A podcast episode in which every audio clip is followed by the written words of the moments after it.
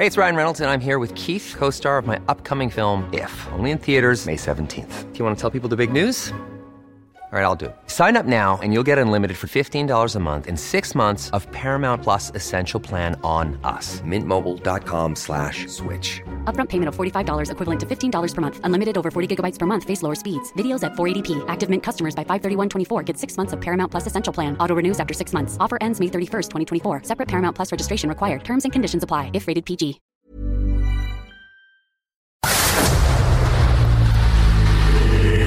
Dedo en la llaga. Había una vez un mundo en el que nadie creía. Un país de historias inexplicables. Una nación con personajes asombrosos. Santo Tomás tenía razón. Hay que ver para creer. El México increíble. Las verdades que duelen. La voz de los que callan. El dedo en la llaga. Infórmate, diviértete, enójate y vuelve a empezar. El Heraldo Radio presenta El Dedo en la Llaga con Adriana Delgado.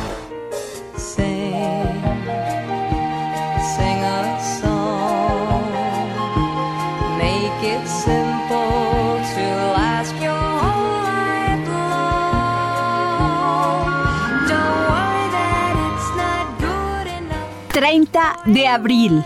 Hoy es Día del Niño. ¿Y quién no recuerda haber sido niño o niña?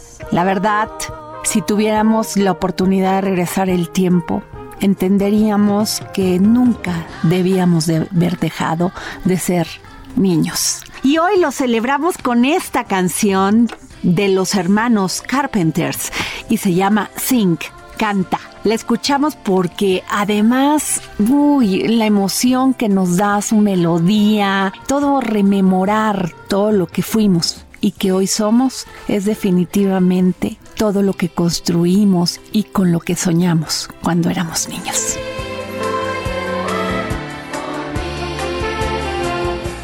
Y ahora vamos a Ruta 2021.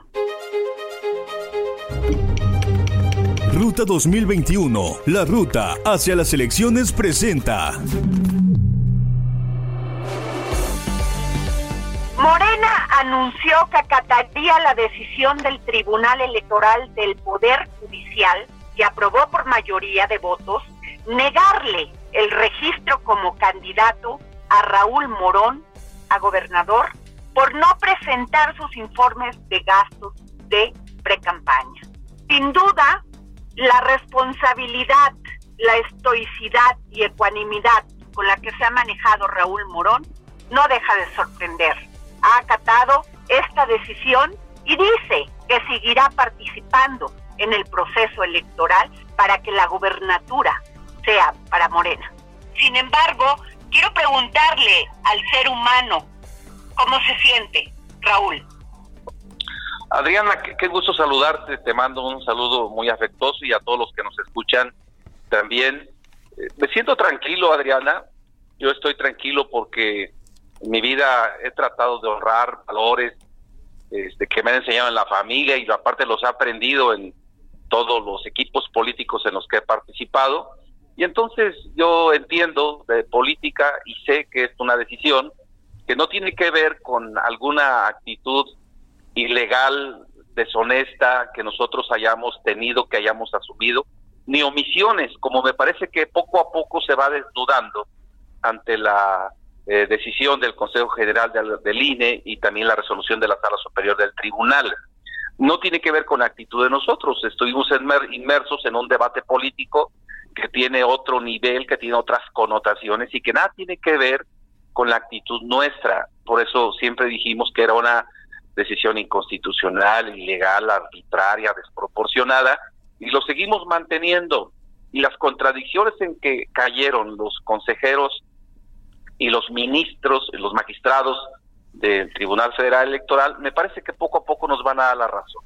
Entonces, yo estoy tranquilo, yo no tengo fijaciones personales, este sí siento mucho que mucha gente en Michoacán este, esté sufriendo ahorita un desencanto que seguramente se va a convertir en una reacción que tiene que ver con llevar muchos votos el 6 de junio a favor de Morena, a favor de la coalición Juntos Hacemos Historia y de la Cuarta Transformación. Entonces yo estoy tranquilo y asumiendo, este, bueno, me dieron la calidad de delegado presidente de funciones, pero sin esta calidad, de todas maneras yo iba a seguir recorriendo el Estado para fortalecer esta visión que tenemos y hacer que el Michoacán llegue este, este cambio, esta transformación que estamos impulsando. No es un asunto de personas, Adriana, es un asunto de visiones, de proyectos y de muchos años, de mucha gente, de lucha, que ha dado todo su esfuerzo para que este Estado y el país también pueda cambiar de fondo, cambiar de manera profunda y encontrar satisfacción la gente a los problemas que vive de manera cotidiana. Entonces,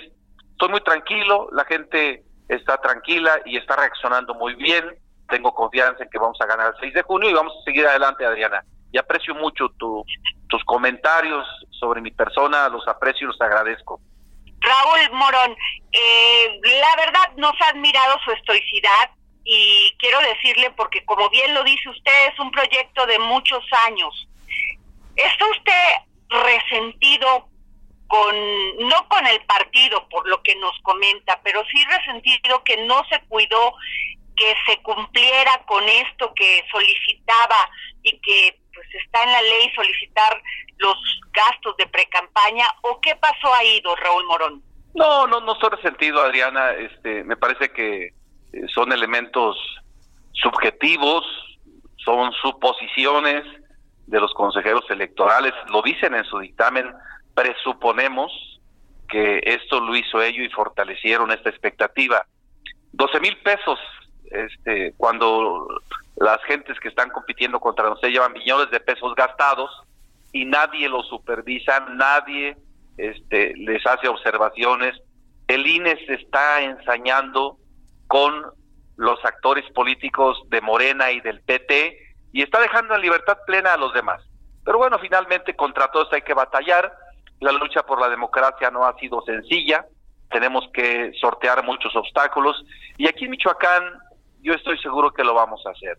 Y ya las responsabilidades específicas, Adriana, seguramente el partido en algún momento discutirá si hubo los aciertos en esta estrategia, en esta, en esta elección, en este proceso electoral, o hubo desaciertos, eso ya en su momento se verá, pero me parece que ahorita no es momento para estar este, revisando ese tipo de asuntos. Ahorita toda nuestra capacidad, nuestra inteligencia, nuestra inteligencia está centrada en ver cómo consolidamos esta ventaja que ya tenemos aquí en Michoacán, que ha sido trabajada por mucho tiempo y que el compañero Alfredo Ramírez, que entra al relevo, es un perfil adecuado, idóneo, muy comprometido, leal a la 4T, leal a los principios y a los valores este, de Morena, pues pueda entrar al relevo y todos nosotros, nuestro equipo pleno, total, va a seguir respaldando este proyecto y vamos a continuar trabajando aquí en Michoacán.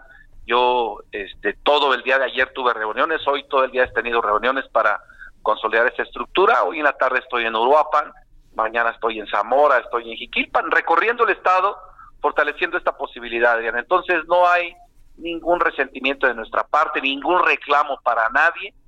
Entiendo yo que el debate está en otro nivel y bueno, nosotros nada más fuimos instrumentos para que este, se tomaran este tipo de decisiones tratando de golpear al presidente de la República, a la cuarta transformación, y eso a mí me tiene muy tranquilo. Yo no tengo ninguna dificultad, vamos a seguir adelante, vamos a ganar Michoacán, Adriana, no tengo ninguna duda, y lo vamos a ganar de manera Ajá. contundente. Don Raúl Morón, y ahora su cargo es dirigente estatal de Morena, ¿no?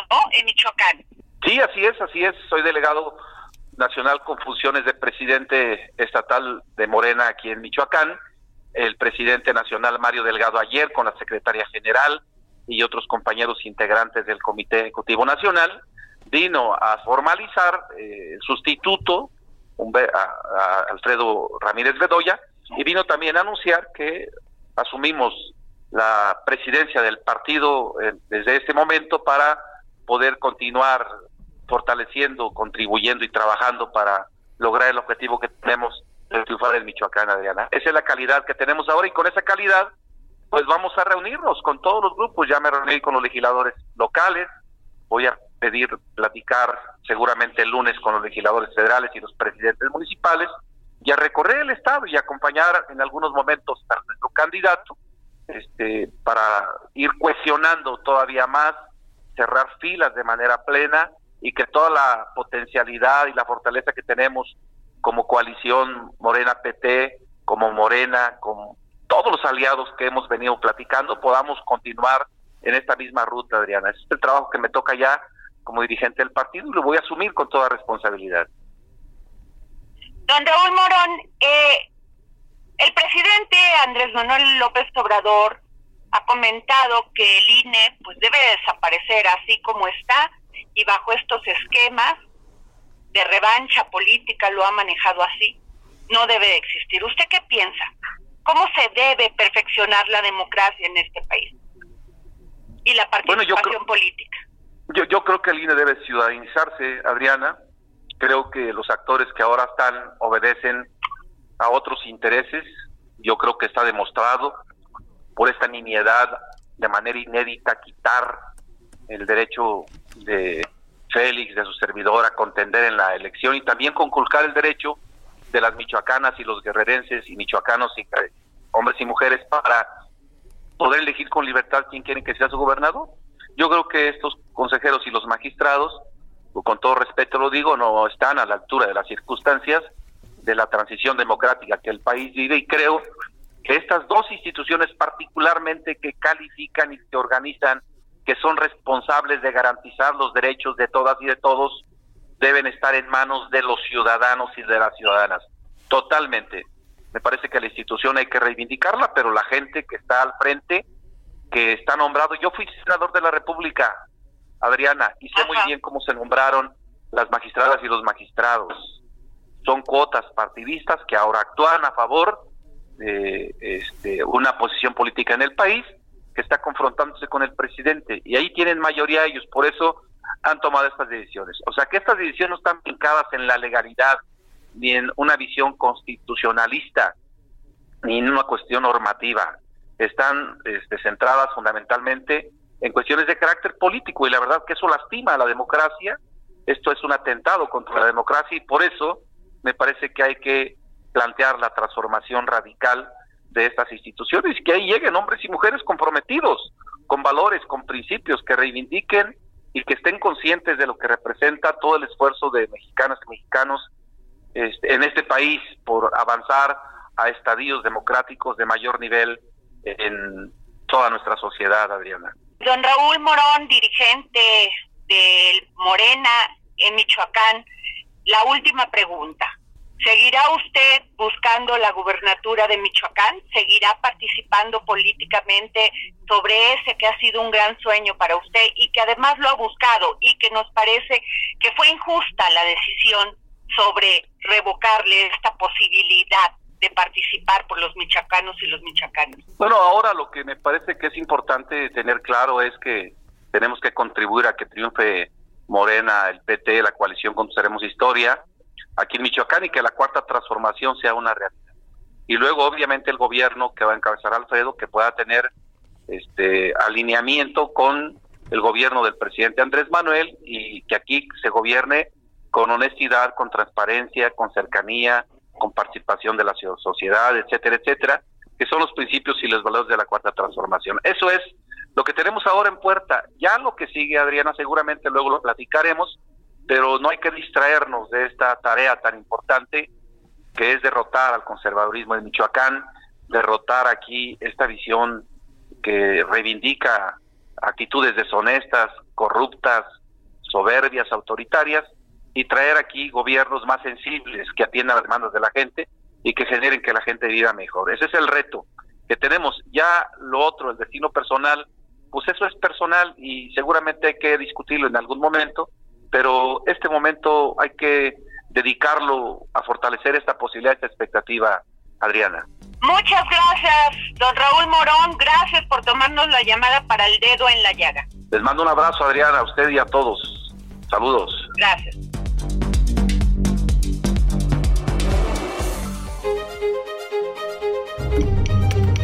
Ruta 2021, la ruta hacia las elecciones presentó.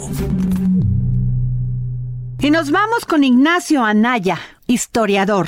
y nos va a hablar de los caudillos.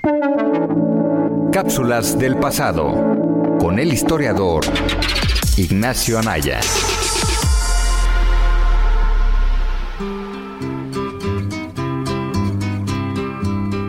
Hola Adriana, hola amigos del dedo en la llaga. En este episodio les quiero contar sobre un fenómeno que acompañó a México a lo largo del siglo XIX y principios del XX. Para esto quisiera comenzar con la siguiente pregunta. ¿Qué tienen en común personajes como Antonio López de Santana, Porfirio Díaz y Álvaro Obregón? Varias cosas, pero entre una de ellas es el caudillismo. Todos estos personajes fueron caudillos en sus respectivos territorios, dominándolos y llegando a usar esa posición para llegar al poder del país. Ahora bien, se estarán preguntando, ¿quién es un caudillo?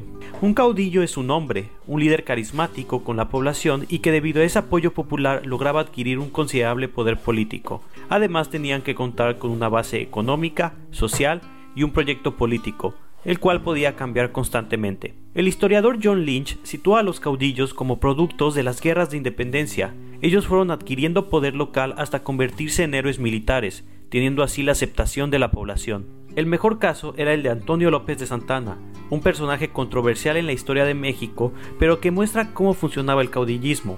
Santana se volvió una figura importante entre sus contemporáneos. Era alguien que sabía llegar al poder, mas no cómo ostentarlo. De hecho, su ausencia en la presidencia fue una característica importante de él. Tampoco era un estratega militar destacable, como lo demostró durante su expedición a Texas cuando dicho estado se independizó, pero aún así la gente lo miraba como el héroe militar y lo apoyaba cuando regresaba al país tras sus exilios. Tenía ese imán hacia el poder. Se adecuaba a la política según varios intereses. A veces era centralista, a veces era federalista. Eso le consiguió tener la presidencia durante tanto tiempo. Los caudillos también tenían alianzas con las élites económicas, si no es que ellos mismos provenían de ellas, y los intereses de ellas modificaban su actuar político. Difícilmente se entendían las verdaderas proyecciones políticas del caudillo. En fin, el caudillismo fue un fenómeno político en México, pero no limitado al país. También lo vivieron en otros territorios de Latinoamérica. Fueron los tiempos de caos político que permitieron que surgieran hombres militares y carismáticos, que sí lo eran, y que llevaban el rumbo del país. En sus tiempos eran queridos por varios, sin importar sus fallas. De esa manera, México era controlado por, en su mayoría, un solo hombre. Posteriormente a Santana le continuaron personajes como Porfirio Díaz y Álvaro Obregón. Cabe mencionar que el caudillismo es un término bastante flexible. Hay también quienes lo aplican para personajes como Francisco Villa y Emiliano Zapata. Finalmente, el caudillismo llegó hasta la década de los 20 con la muerte de Álvaro Obregón y el fortalecimiento de las instituciones políticas. Muchas gracias y hasta la próxima.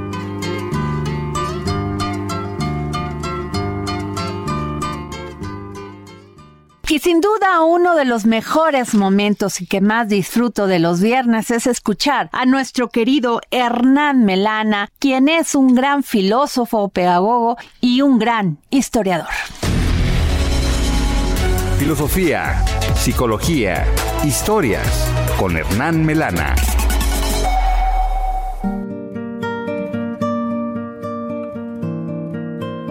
Hola Adriana, hola equipo y oyentes del dedo en la llaga. Hoy quería hablar con ustedes acerca de la juventud. ¿Qué es la juventud? ¿Y qué significa la juventud en la vida humana? Muchas veces vemos en esta edad dorada un paraíso y quienes la transitan no son conscientes de ello y quienes ya la han transitado quieren regresar. Pero lo que no tenemos en cuenta es que la juventud no ha existido siempre en la humanidad. De hecho, las antiguas civilizaciones y aún algunas culturas no consideran a la juventud como una etapa de vida. Tanto es así que se pasa de la infancia a la adultez sin ese espacio intermedio que constituye la juventud. A los 12 años, en casi todas las civilizaciones que tenemos registro, los niños pasaban a ser adultos. Muchas veces eran bautizados a esa edad y se casaban o ya entraban en la edad laboral, pero no tenían ese espacio de autorreconocimiento en el cual consiste la adolescencia que hoy tenemos. Y no fue hasta el Renacimiento, época en donde hace irrupción la juventud y que tenemos como testimonios los cuadros en donde las figuras centrales pasan a ser los jóvenes y que además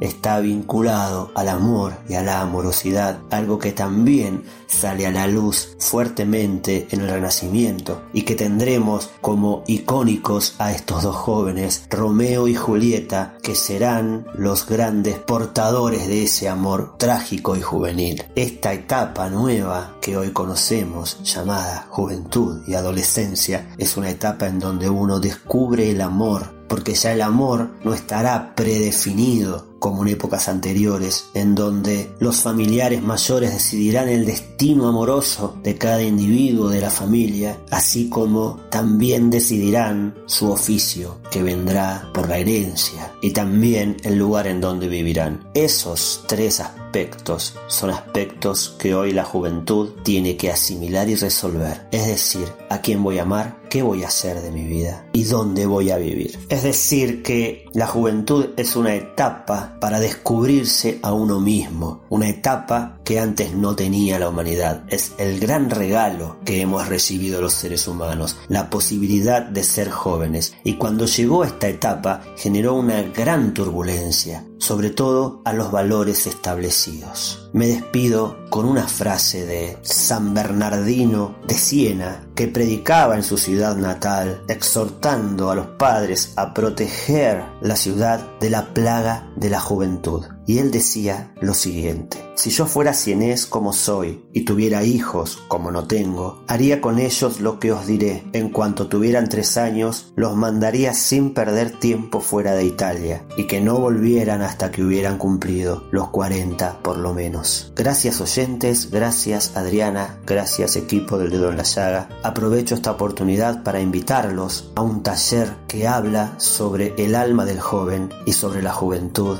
que se realizará de manera virtual el miércoles 5 y el miércoles 12 de mayo, al cual pueden acceder pidiendo información al siguiente mail melanafilosofía.gmail.com Y nos vamos con nuestro querido Armando Carrillo, quien nos va a hablar hoy de Emiliano Zapata y el cine.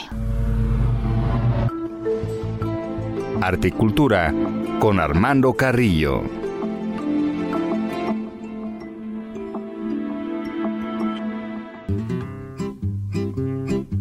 Querida Adriana, ¿cómo estás? A nuestro público un saludo muy afectuoso y en esta ocasión les vamos a platicar de un gran personaje de la historia de nuestro país, de nuestra Revolución Mexicana, Emiliano Zapata, el caudillo agrarista del movimiento revolucionario mexicano, resulta muerto en una emboscada que le tienden sus enemigos producto de una traición. Y esta muerte y su vida hacen que el personaje sea sumamente atractivo, no solo por sus ideas políticas, sino por la forma en la que vivió y por la forma en que fue muerto. Y creo yo que por eso, por estas cosas que les digo de su personalidad, su manera de vivir, su trágica muerte, pues motivan que los cinematografistas de la segunda mitad del siglo anterior se interesaran tanto que hicieron cuatro películas sobre su vida y sobre su muerte. Creo yo que la trascendencia de- histórica de este personaje, pues ameritan, pero es que hay muy pocos personajes en la historia que tienen tantas películas sobre su vida. En su enfoque narrativo, estas cuatro películas tienen pues la participación de importantes figuras del cine. Les quiero contar que en 2004, Alfonso Arau dirige a Alejandro Fernández en Zapata, Sueños de un héroe. En 1970, Felipe Casals dirige a Antonio Aguilar con un guion de Ricardo Garibay y filman esta película llamada Emiliano Zapata. En 1987 se filma Zapata en Chinameca, dirigida por Mario Aguilar. Pero la gran producción, creo yo, respecto de la vida de Zapata, aunque esta cuarta producción de las que les voy a hablar no es necesariamente apegada a la biografía, sino es a partir de la biografía, pues hacen una historia, pero esta historia de Viva Zapata es un guion de John Steinbeck, dirigida por Elia Kazan y actuada por Marlon Brando y por Anthony Quinn. Con esto les quiero decir que este gran personaje pues movió los hilos, movió el gran interés de la industria cinematográfica y les agradezco mucho su atención, nos vemos por aquí la próxima semana y muchas gracias.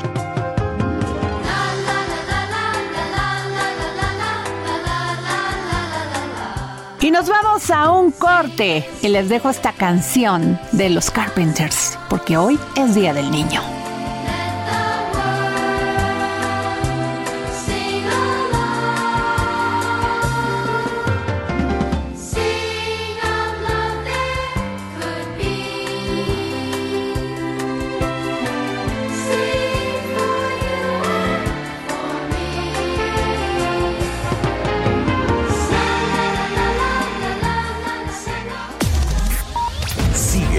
Adriana Delgado en su cuenta de Twitter. Arroba Adri Delgado Ruiz. Además, te invitamos a enviar tus opiniones y comentarios en texto o por mensaje de audio a través de WhatsApp al 55 2544 3334. Y si quieres escuchar El Dedo en la Llaga de El Heraldo Radio, en cualquier momento y donde quiera que te encuentres, descarga el podcast disponible en Spotify y iTunes.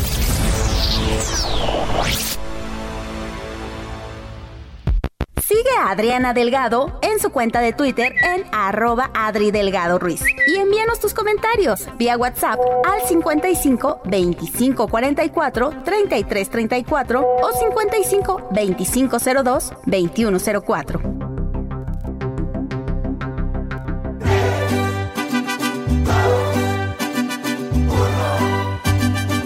¿Cuánto pensabas que iba a? Creías que no te iba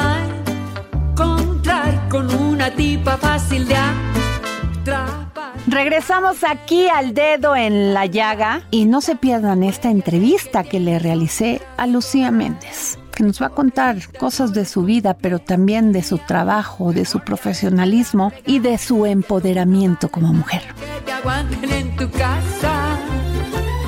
Hablar de la reina de las telenovelas en México es fácil. Hablar de una mujer empoderada, una mujer que ha luchado, no solamente como madre, como mujer, sino también como profesional. Una mujer que ha saltado todos los obstáculos, controvertida a veces, pero sin duda una mujer inteligente, interesante y una mujer que está aquí como siempre, reinventándose. ¿Cómo estás, Lucía Méndez? ¿Cómo estás, Adriana? ¿Cómo te va? Muy bien. Oye, Lucía, pues qué maravilla platicar contigo porque eres una mujer que ha vivido todos los obstáculos a veces que te han puesto en el camino, también muchas maravillas y siempre estás sonriente, echada para adelante, empoderada. Pues bueno, sí, hay que meterle buen sentido del humor a la vida y, y seguirle para adelante, ya que de alguna manera nada es fácil en esta vida, todo, todo lo que es fácil pues no sirve, prácticamente tienes que tener obra, tienes que tener eh, eh, trayectoria, porque tampoco eh, es el hecho de que ahora pues están muy de moda los escándalos, pero los escándalos no es carrera, los escándalos son escándalos. Y definitivamente yo soy de la generación que, que tenía que tener una trayectoria real de, de carrera, gracias a Dios. Y pues bueno, afortunadamente tanto actriz como cantante, como productora, como empresaria, pues la verdad le he echado muchas ganas, mi reina, y, y eso se queda escrito, ¿no? Porque ya ves que ahora la moda son los escándalos. O estar este tomándose selfies, ¿no? Sí, tomándote el selfie todo el día y ah, fotografiando tu vida, que si comes, que si estás acá, que si cuchiplanchas con el novio, que si es, pero no es carrera, no es trayectoria, no es ir sembrando correctamente. Lucía, no solamente fuiste aclamada en muchos lugares, recibiste muchos premios como pues una de las actrices más reconocidas en México y en el extranjero. ¿Quién nos acuerda de Tú o Nadie con el guapísimo Andrés García? Y Salvador Pineda Salvador también Pineda, sí. era un gran actor, muy guapo también. Una novela que deja huella. Realmente yo me siento muy muy feliz de, inclusive las nuevas generaciones me hablan de Colorina y me hablan de. Bueno, de Colorina fue- fue un hitazo. María Elena, María Elena también es una telenovela que recorrió el mundo entero y me da mucho orgullo que se recuerden después de tantos años de esas telenovelas porque realmente pienso que son clásicos y que valió la pena luchar tanto. Lucía, ¿cómo ves la televisión de ahora? Porque cuando tú ah, estabas en las novelas, que sigues estando y apareces y todo el mundo te recuerda, eh, ¿cómo ves ahora esto que es la nueva tecnología que ha generado pues que haya mucho artista de boom, pero que como tú dices, pues la carrera es la carrera?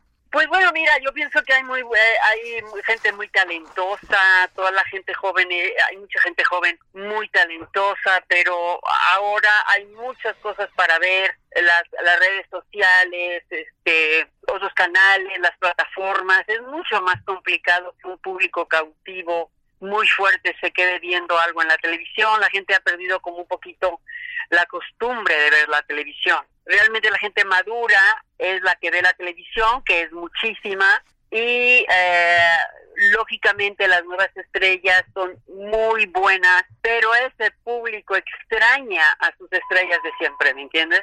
Y de alguna forma eh, es por eso que, por ejemplo, Rocío Campo en sus telenovelas se apoya de actrices que tienen una trayectoria y ponen una, una, una dama joven eh, que también puede tener trayectoria, ¿no? Pero nunca como una actriz que ya tiene mínimo 40 años en este negocio y sigue sosteniéndose, es cuando realmente el público voltea. Pero si de pronto son totalmente caras nuevas o tienen poco tiempo, pues les cuesta mucho trabajo, mi reina, muchísimo trabajo el poder eh, llegar a lograr grandes audiencias. Lucía, estamos hablando con Lucía Méndez, gran artista mexicana. Eh, Lucía, ¿tú alguna vez sufriste de machismo, de falta de equidad, de igualdad, incluso salarial? No, la verdad no, no fue mi caso. Afortunadamente, pues mi trabajo valía, gracias a Dios, todos teníamos mucha audiencia, y digo todos porque era un equipo, no, era nada más yo, obviamente, pero sí eh, nos tocó la época de oro, mi reina, nos tocó la época de oro y nos tocó el hecho de tener una trayectoria eh, tanto en cine, en televisión, como eh, discos, que hasta hoy por hoy sigues cantando y sigues teniendo éxitos, gracias a Dios tuvimos México, y ahorita estoy promoviendo un número que se llama Se te acabó tu, se te acabó tu fiesta, que precisamente es para es la para la diversidad, para el hecho de, de que no me maltrates, eh, tú no vales nada, vete a la fregada, te cuento hasta tres, uno, dos, tres, para que te largues de aquí, o sea, para que te vayas de mi vida, no me lastimes más. Estamos en un punto muy crítico en la pareja, es como una crisis extraña que existe en la pareja, en el hombre, que sí de pronto está como pues como muy en desacuerdo que la mujer se haya empoderado, que la mujer gane el dinero, eh, gane dinero, que la mujer eh, tenga horario ya de trabajo, no nada más de estar ama de casa. Y eso ha venido un descontrol muy grande en el sector masculino, o sea, en el sexo masculino, y creo que de alguna forma es ahí donde vienen los problemas, vienen eh, las eh, diferentes este, idiosincrasias o educaciones, ¿no? Porque la mujer, pues la mujer ya no se deja, mi reina. Sí, no, y además, Lucía, pues este, con tanto, este país ha sufrido y sigue sufriendo mucho de feminicidios, de, de temas de violencia contra la mujer. Y sobre todo un tema, Lucía, y te voy a hacer esta pregunta. Eh, las mujeres antes nos costaba más enamorarnos de un hombre joven. Ahora ya no. Pero no fue tu caso. Tú siempre fuiste una mujer empoderada. No, no, no, no, no es eso, no es eso. Eh, creo que la única pareja más joven que tuve fue Luis Miguel y la verdad después no, no me acomodaba mucho yo andando con hombres más jóvenes que yo. Eh, generalmente he notado a mis amigas, nada menos una amiga acaba de terminar con una gente más joven que ella y le empezó a gritar que era una vieja, Qué horror. que no sé cuánto, y que, o sea, entonces te expones a que te insulten, a que te falten al respeto cuando los dejas, porque entonces sale realmente lo que sienten, ¿no? Y precisamente se te acabó tu fiesta, se trata de esto, por eso lo hice, para tener un punto de diversidad del hombre, de la mujer, de la comunidad gay, de eh, la gente de color, un chino, un rubio, todos hemos sentido la necesidad de decirle a alguien se te acabó tu fiesta. ¿Por qué? Porque de alguna forma cuando te maltratan, ya sea psicológica o físicamente o lo que sea, pues es como una fiesta, ¿no? Porque esa persona, no solamente el hombre, también la mujer, esa persona como que goza, como que eh, te pone el cuerno, te maltrata, ya se, vuelvo a repetir, psicológica o, física, y, siempre eh, se siente el ganón o la ganona. Claro. Pero afortunadamente creo que las cosas han cambiado. Afortunadamente creo que la mujer ha entendido que sabe trabajar. Afortunadamente, aunque sea vendiendo pepitas, pero ganas tu lana, y no tienes por qué estar soportando el maltrato de nadie, ni tampoco el hombre el maltrato de ninguna mujer. Porque ojo, ¿eh? También hay mujeres muy fuertes, hay mujeres muy canijas que maltratan al hombre. No solamente es la mujer. Dicen que para tirar a una mujer se necesita otra mujer. Incluso a veces los hombres lo dicen. ¿En tu vida han sido más solidarios los hombres o las mujeres, Lucía? Totalmente los hombres han sido más solidarios, los amigos hombres han sido mucho más solidarios que mis amigas mujeres. Desgraciadamente la mujer envidia todo, envidia, este, celosa, muchas veces dice que es tu amiga y no es verdad. Entonces, realmente, mi reina, lo que lo que sucede es que pues yo soy más amiga de hombres que de mujeres, ¿eh? porque cuando no era que me envidiaban, o sea, o les caía gorda en esto, o el marido querían a, este, de pronto a mi marido, o, o el carro, o sea que al final de cuentas con todo este tiempo de pandemia lo material va y viene, es muy importante lo material, pero en realidad hoy estás, mañana quién sabe, y no te llevas nada, Así es. más que la amistad, más que los valores, más que tu familia, más que tu pareja, hasta más que tu mascota. No, o sea, sí, porque también todo el mundo tiene mascota en este momento, porque es realmente ese pedacito de perrito llena un hueco maravilloso que, que te hace compañía, que te quiere, y realmente una mascota, eh, fíjate cómo todo el mundo ahorita tiene una mascota. No sé si te has dado cuenta. Sí, claro, yo tengo siete. Ah, esta vez, comadre, yo tengo Aura. Entonces tienen, sí, o perro, o gato, o un cochinito, o un quién sabe qué, o un chango, o un pajarito. Es un apoyo emocional muy importante. Sí, por eso le llaman emotional support. Sí. Porque de alguna forma te apoya emocionalmente. Yo ahorita he visto muchísima gente con mascota y les digo, bueno, ¿qué pasa? Dicen, no, más vale sola que mal acompañada.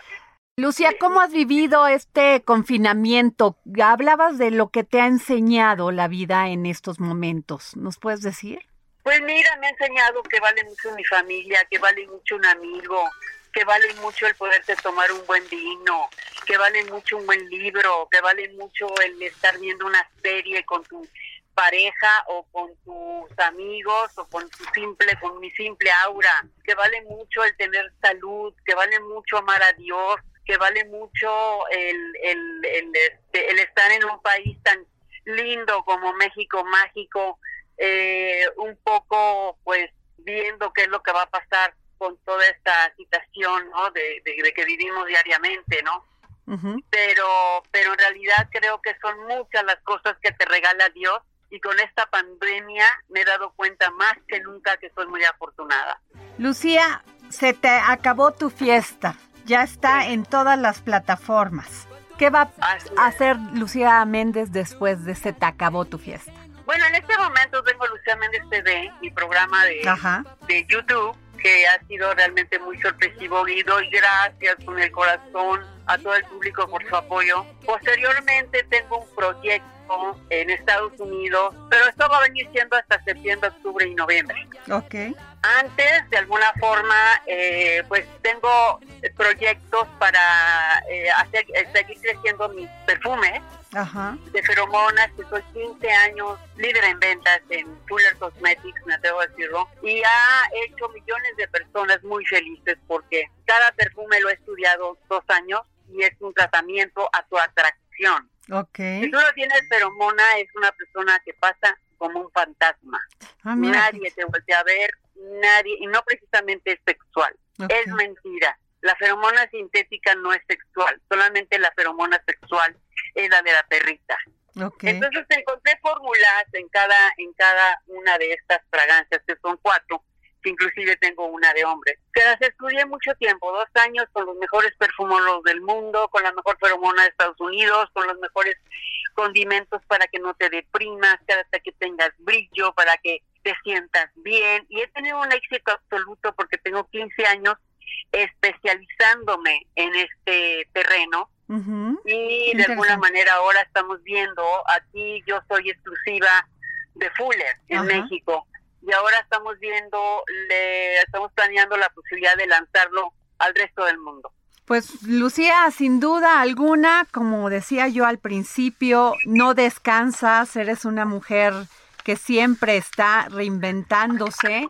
Muchísimas gracias por esta entrevista, Lucía Méndez, actriz, cantante, empresaria y youtuber. entrevista, no sabes cómo me gusta que me preguntes de qué pienso de todo esto, qué maravilla.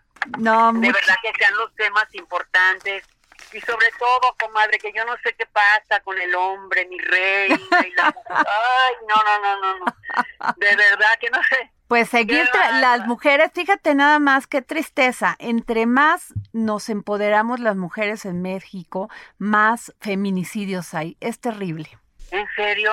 En este mes de marzo que pasó, creció la pues las cifras alarmantes de feminicidios en este país. Bueno, ¿y cuándo nos va a apoyar este nuestro presidente, el, señor López Obrador? Pues en eso estamos las mujeres, luchando, no soltando la lucha, Lucía, porque pues esto se gana no este desistiendo. Ay, no, pero es que no es posible, no es que seamos empoderadas, simplemente nos superamos. Así simplemente tratamos de, de, salir adelante, de hacer ejercicio, de no vivir bajo ese yugo eh, patriarcal.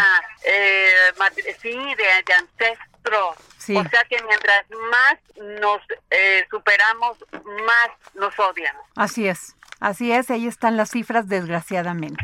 Muchísimas gracias, querida Lucía Méndez. Ay, mi reina dorada, pues eh, muchísimas gracias por la entrevista, me encantó y qué bueno que me más entrevistas de este tipo. Muchas gracias, Lucía. Hasta luego. Que te vayan muy bien, mi amor. Bye bye. se acabó, no pago ni un centavo miro hacia otro lado, dos o tres de ahí, yo me los escogí. No caben en mi mundo los buenos para nada. Te cuento tres, pa' que te largues de aquí. Y nos vamos con Exona Lamilla, quien es promotor cultural y director de comunicación de Crearte, y nos trae este libro, Circe, de Madeline Miller. Exona Lamilla nos va a regalar dos libros si ustedes nos escriben a nuestro Twitter, arroba Adri Delgado Ruiz. Libros, libros, libros, con Exxon Alamilla.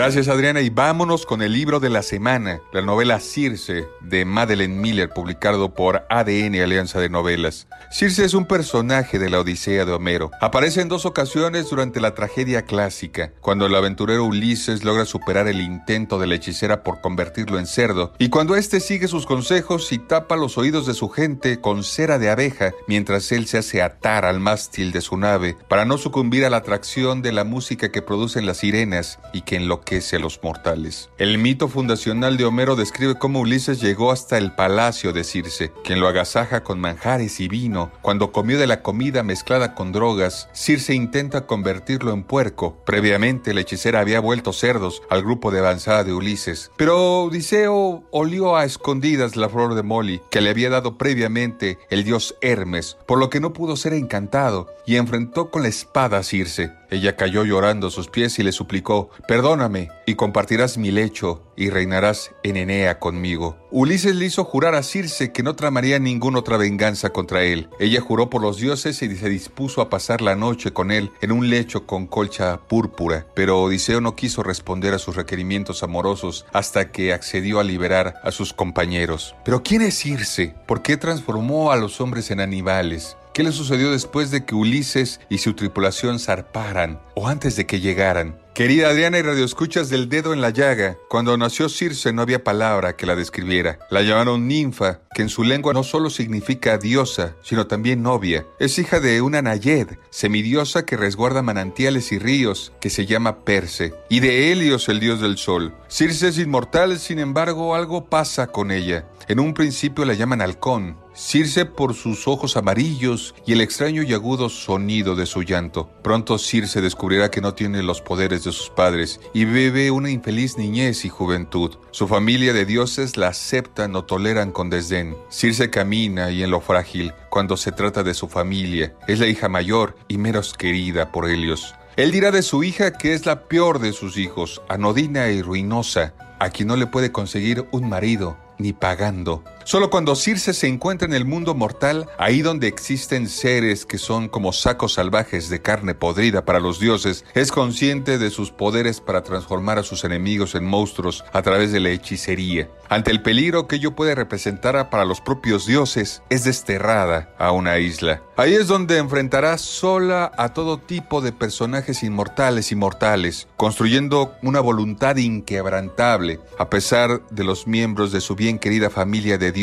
que poco a poco se vuelven un muestrario de monstruos. Por ejemplo, la hermana de Circe, Pasifae, se casa con el rey Minos y da luz al Minotauro. Circe ayudará en el parto del monstruo que se alimenta de hombres. Circe encontrará a lo largo de su historia afectos que la lastimarán, muchos de ellos complicados o capaces de mostrarnos una terrible simpatía por la hechicera, que fue madre soltera, pero antes convirtió en cerdos a los hombres de Ulises, el hombre más astuto de todos los tiempos, según el texto mérico. Adriana querida, dos ejemplares de Circe, a quien nos diga en qué libro la mencionan por vez primera y te escriban a tu Twitter Adri Delgado Ruiz. Muchas gracias, Adriana. Y uno de los momentos más deliciosos del dedo en la llaga es sin duda escuchar a Miriam Lida, editora de Suplemento Gastrolab. Vanguardia culinaria, tendencias gastronómicas, recomendaciones, restaurantes, entrevistas. El ingrediente secreto eres tú. Gastrolab. Con Miriam Lira. En el dedo en la llaga.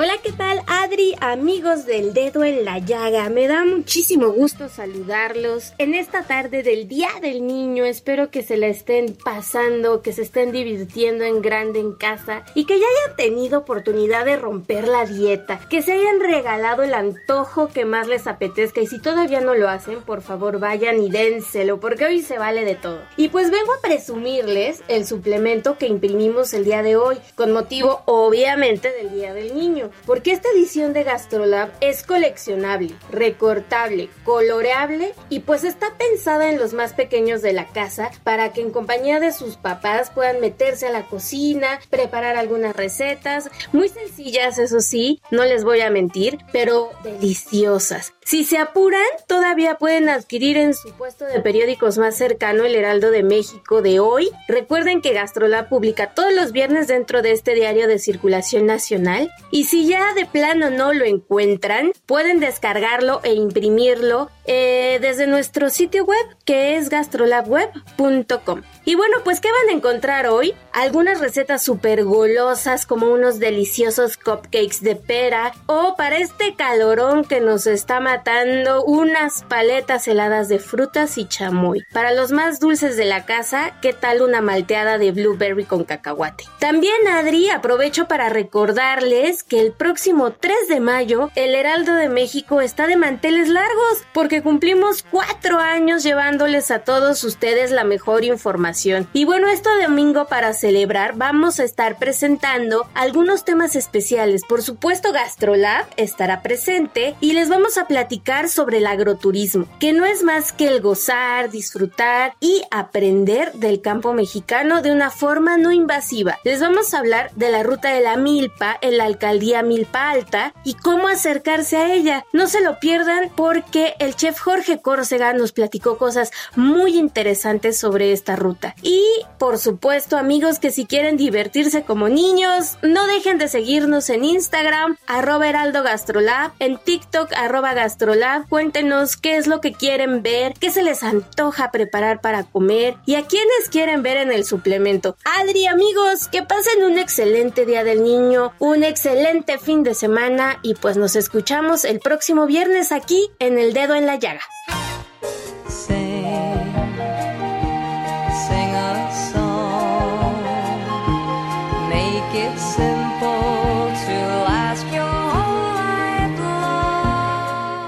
Gracias. Esto fue el dedo en la llaga y como siempre les digo, gracias por escucharnos, pero sobre todo permitirnos entrar en su corazón. Los saluda Adriana Delgado. Gracias.